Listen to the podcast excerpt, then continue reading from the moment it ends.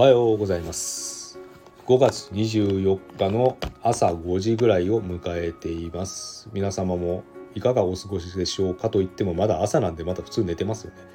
私も朝活の一環で今仕事をしながらあのスペ、えー、こちらの方の収録の方もさせていただいております。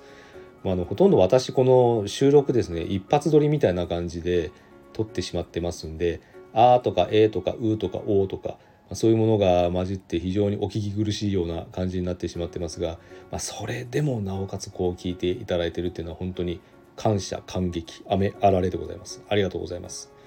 まあ、このチャンネルはですねあの主に育児ですとか教育ですとかあとは私のちょっと今中心に勉強している分野の発達障害。まあ、今は発達障害もいろいろな含みはあるような疾患で神経発達障害というのにまとまっていますけれども、まあ、その関連であのお届けできるもしくは日常でお役に立つ情報をお伝えさせていただくようなチャンネルとなっております。と言いながらもですね今日ちょっとお話ししよっかなと思っているテーマがちょっとあのまあその中に含まれてるのかどうかは置いておいてまこれからのあの子どもの、まあ、学習において役立ちそうなものは何かっていうのをちょっとちょうど今いろいろと、まあ、自分の過去も踏まえながら思い起こしているところではあるんですけどもちょっとあの我々が生きた、まあ、中には平成からあの生まれた方もいらっしゃるかと思うんですけども昭和平成の頃にやっていた方法と令和からの令和時代のやり方っていうのはちょっと違いがありそうかなっていうのがありまして、まあ、そこにクローズアップをしたお話をさせていただければと思っています。それは何かというと記憶の定着の仕方についてです。まあ、これあの皆さんいろいろ自分に合った勉強方法っていうのも当然お持ちになられてるかと思うんですけどもちょっとあの振り返ってみていただければと思うんですが、まあ、昭和とか平成の初期の頃とかですね、まあ、お聞きになっていただいている方はその辺りの年代の方も数多くいらっしゃるかもしれないんですけども例えばですねドラマテレビでやってるドラマをちょっと例にしてあげようかと思うんですが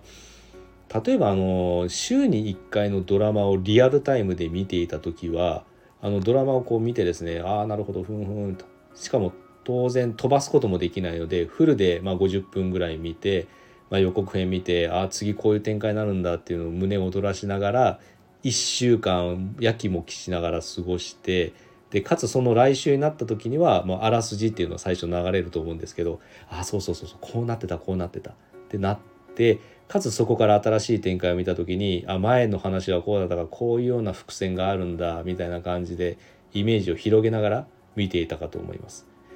で数多くある勉強方法にも結構当てはまりそうなところがありましてですねやっぱりあの1週間に1回程度でもいいのでそういうふうに記憶に定着を残すインターバルのところであのイメージを広げながら見ていくことができればやっぱり記憶の残り方だいぶ違うと思うんですよ。で最近あの私たちもですねこれだけ情報を多く得る機会も増えてきてますんであとこれから育っていく子供もそうかと思うんですけどもよくあるのが漫画一気読みとかドラマまとめ見とかあとロンまああとそうですね映画とかもまとめてシリーズもズバーンとこう見たりとかそういうふうにするとどうなるかというとその見てる瞬間はああ面白い面白い気になる気になるって言って見てると思うんですけど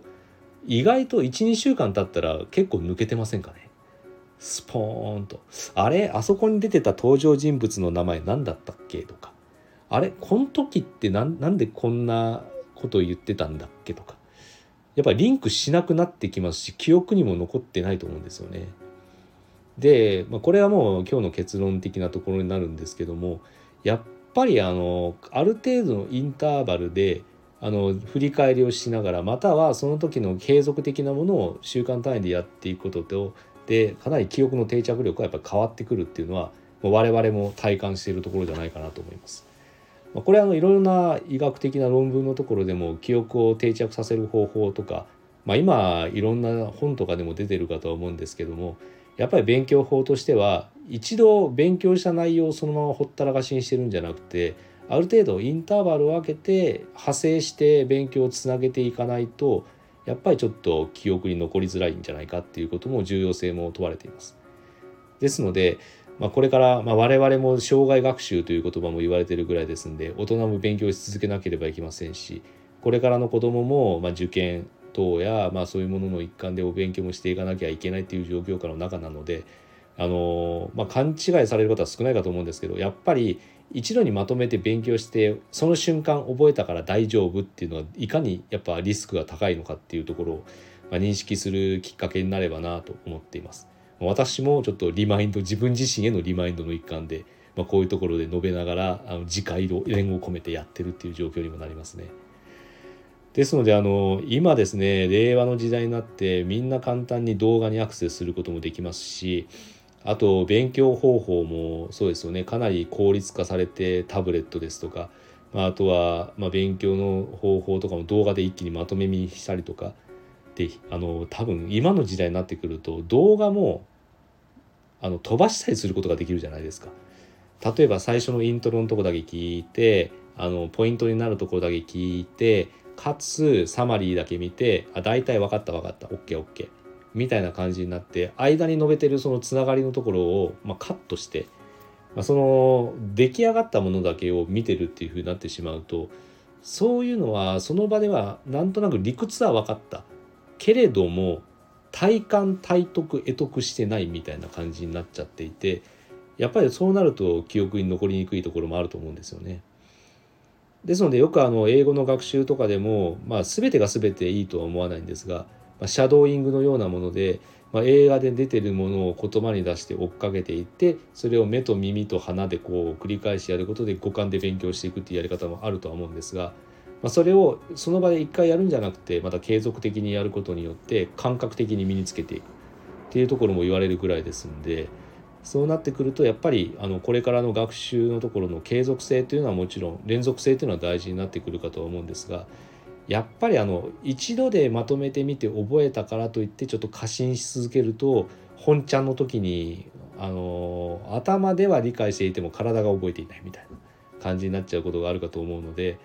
これがあの単なるお勉強だけではなくてあのなんか例えばスキル学習もそうですよね。いろんなスキルを学んで頭では理解しているけれども実際に応用して日常で生かそうと思っていた時にその具体的な活動の方に結びついていないといったところもこれから出てきそうではありますので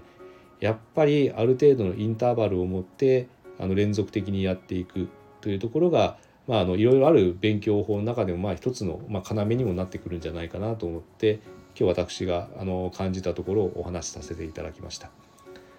まあ、人生100年時代と言いますので私も40代に差し掛かっているんですが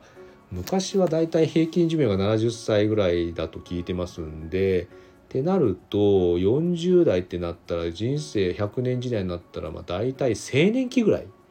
20代か30代ぐらいのなんか昔でいう発想になると思うので、まあ、これからまあより一層勉強していかなきゃいけないしいろんなことを身につけていかなきゃいけないなという気がしますので、まあ、こういうふうな皆様への,、まあ、の情報提供を通じてかつまあ、私自身のアウトプットの機会という形で、まあ、お話しさせていただく機会が得られているということだけでも本当にありがたいところでもございます。